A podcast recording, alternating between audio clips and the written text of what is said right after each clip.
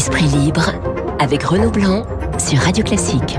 8h43 sur Radio Classique, Esprit libre avec Eugénie Bastier. Bonjour Eugénie. Bonjour Renaud. Alors j'ai pas mal de thèmes évidemment à vous proposer ce matin. On va parler d'Emmanuel Vargon et de la maison individuelle.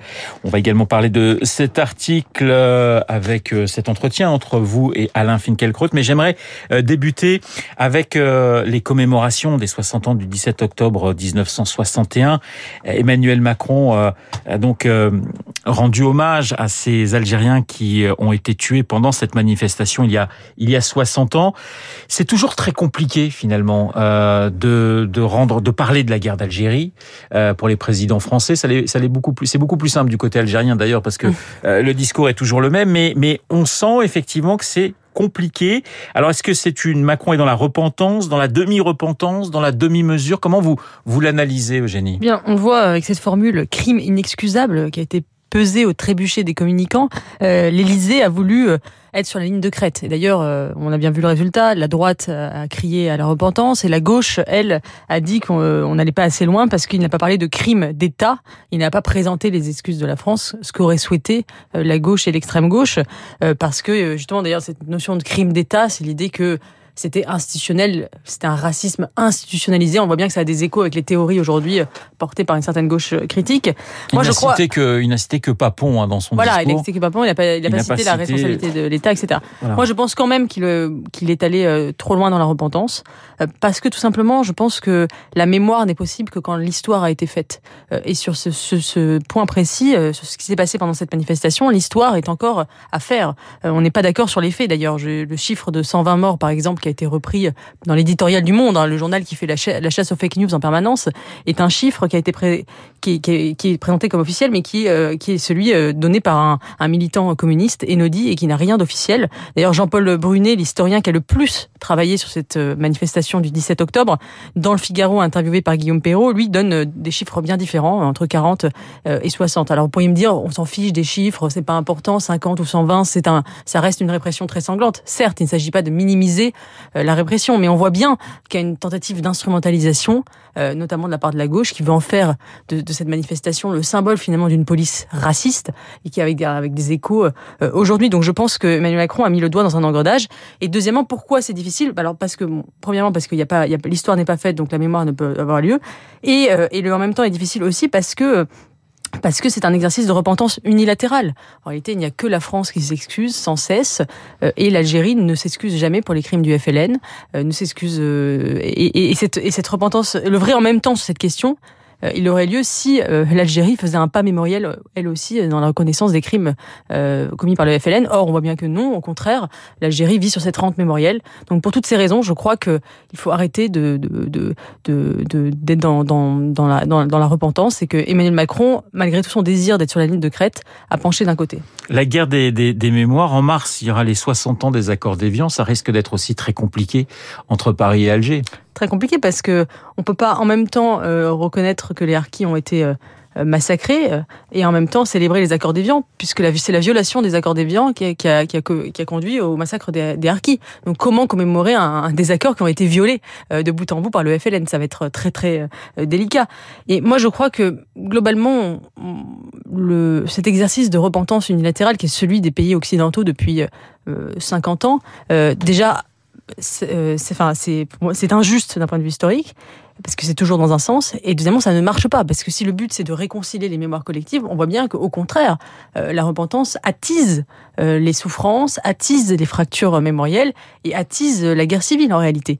Euh, je n'ai pas vu une seule fois un seul effet positif de, de, ces, excuses permanentes de l'Occident qui, qui à chaque fois se bat la couple pour ces crimes de façon unilatérale encore une fois parce que jamais les pays musulmans ne regrettent d'avoir mis en place l'esclavage, jamais ils ne regrettent les crimes commis dans telle ou telle guerre. Il n'y a que nous qui nous excusons.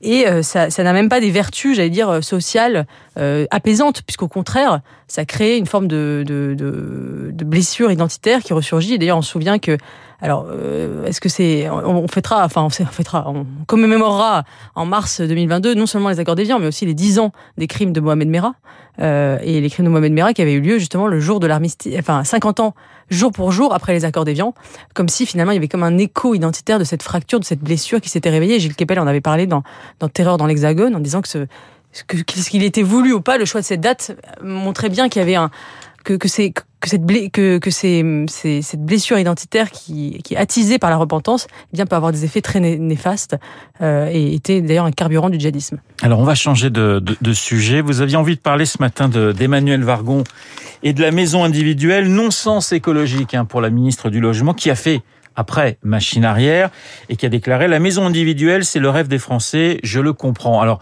qu'est-ce que vous comprenez vous euh, Eugénie Bastier à la déclaration d'Emmanuel Vargon?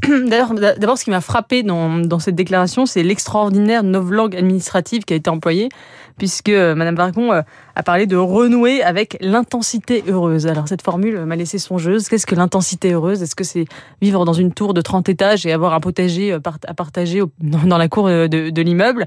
Mais ça montre bien voilà cette espèce de, de novlangue contemporaine.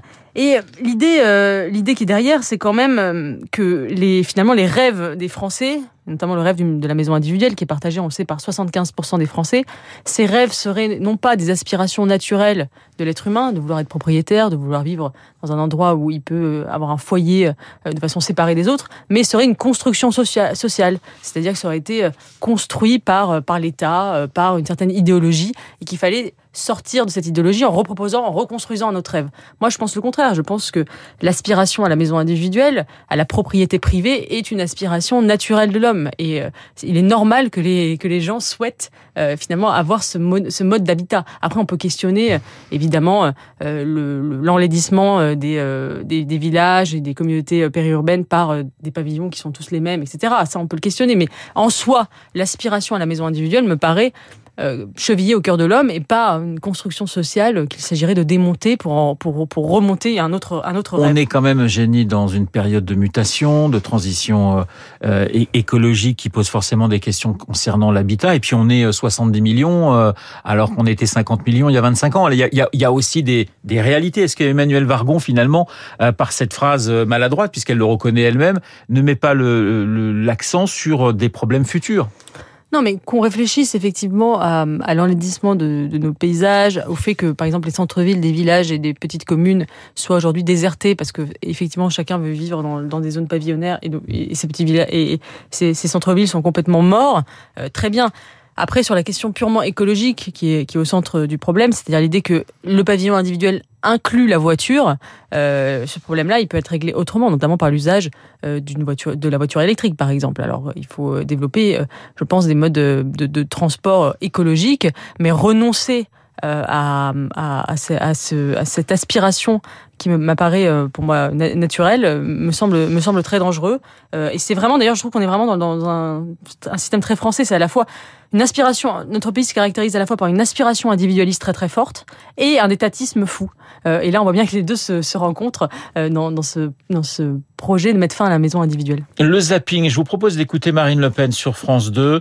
Euh, elle revient évidemment sur l'augmentation, je dis évidemment, pourquoi je dis évidemment, c'est pas évidemment, et sur l'augmentation de, des prix de l'énergie. Sa solution, diminuer les taxes. On l'écoute. Je pense qu'il faut baisser euh, la TVA sur l'énergie, le carburant, le gaz, l'électricité, le fuel de 20 à 5,5% Pourquoi? Parce que ce sont des produits de première nécessité. Et ça fait tout de suite baisser le plein de gazole de 40 litres de 8 euros. Permettez-moi de vous dire que les Français vont immédiatement euh, pouvoir euh, respirer. Alors Anne Hidalgo, sur la même question, était sur LCI. Je vous propose de l'écouter faire en sorte que pour le coût d'une voiture électrique soit à peu près celui d'une voiture thermique aujourd'hui. Et deuxièmement, tout achat de voiture électrique. Et notamment, j'augmenterai les aides qui sont des aides aujourd'hui qui existent, il y en a déjà, mais qui ne sont pas suffisantes, notamment pour les ménages les plus modestes. Vous augmentez les aides à l'achat des voitures électriques. L'achat des aides aux voitures électriques, pas encore, mais en tous les cas, il faudra qu'on arrive à faire en sorte que le prix soit à peu près équivalent à celui des véhicules euh, qui sont les véhicules thermiques aujourd'hui il y a encore du, boulot. On a entendu Anne Hidalgo, on a entendu Marine Le Pen. Marine Le Pen qui, souhaiterait, hein, ça fait partie de ses, de ses propositions, privatiser le service public. Qu'en pense Eugénie Bastier?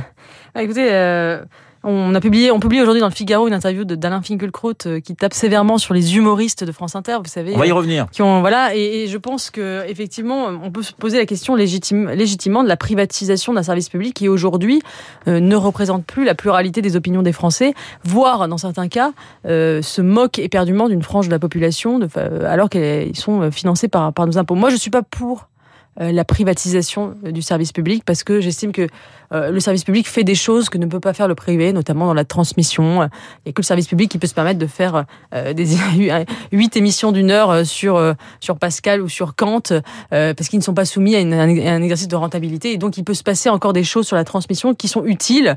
Et, pour cela, je, je, suis très reconnaissante au service public. Le problème, c'est quand le service public ne sert plus l'intérêt général.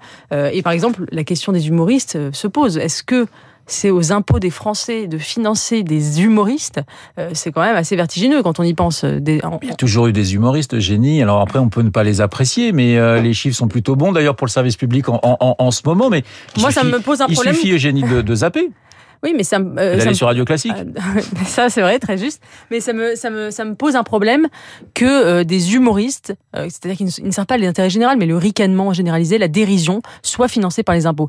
Qui des humoristes en soi ne me dérange pas. C'était l'Esprit Canal. La Canal était une boîte euh, privée. Aujourd'hui, l'Esprit Canal n'existe plus. et ça s'est réfugié sur le service public. Moi, je pense que ce n'est pas le rôle du service public que d'être pourvoyeur d'un ricanement et d'une forme de nihilisme généralisé.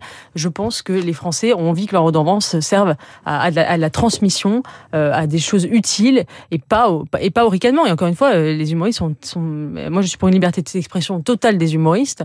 Euh, ils peuvent aller faire leur spectacle, se moquer de qui ils veulent, mais pas avec les impôts des Français parce que ce n'est pas le rôle de, l'intérêt général. Donc non à la privatisation, mais arrêtons de, financer l'humour qui n'a pas à être financé par les, deniers publics. Voilà, vous retrouverez l'entretien de Eugénie Bastier avec Alain Finkielkraut dans les pages Champ libre du Figaro. Merci Eugénie d'avoir été ce matin dans le studio de Radio Classique. Il est 8h55. Dans un instant, l'essentiel euh, de l'actualité avec Augustin Lefebvre. tout de suite. Vous écoutez Radio Classique.